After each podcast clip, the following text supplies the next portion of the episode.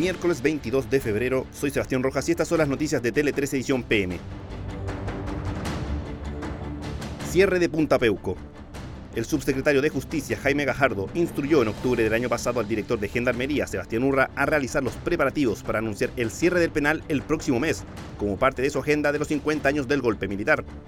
Según dio a conocer el medio Exante, los 129 internos que cumplen condena en el recinto serían trasladados al módulo Asistir de Colina 1 y cuya ampliación está por adjudicarse para terminar las obras en un plazo de seis meses.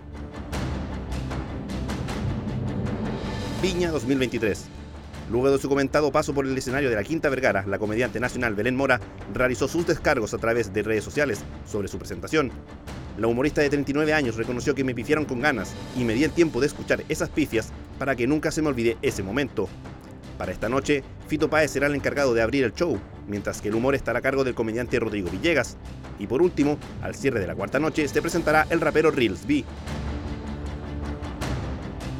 Destierros en Nicaragua.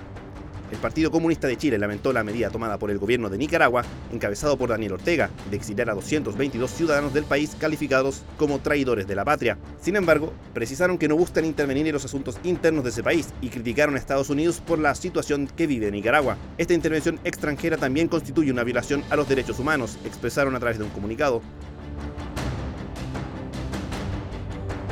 Guerra en Ucrania. Vladimir Putin aseguró que las fuerzas de Rusia invadieron Ucrania hace casi un año para luchar por sus tierras históricas. El líder del Kremlin participó de un masivo concierto organizado para conmemorar el primer aniversario de la invasión a Ucrania y dijo estar orgulloso de las fuerzas militares rusas que se han desplegado. Además, añadió que quienes apoyaban al ejército eran defensores de la patria. Coquetea con los salvos. El delantero boliviano Marcelo Moreno Martins reconoció que si no renueva con Cerro Porteño en diciembre, las puertas estarán abiertas para una eventual llegada al elenco de Macul.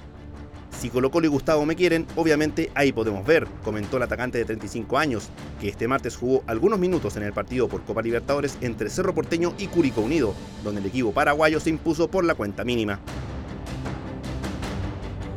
Con esta información damos cierre a este boletín de noticias. Recuerda que siempre hay más en nuestro sitio web t13.cl.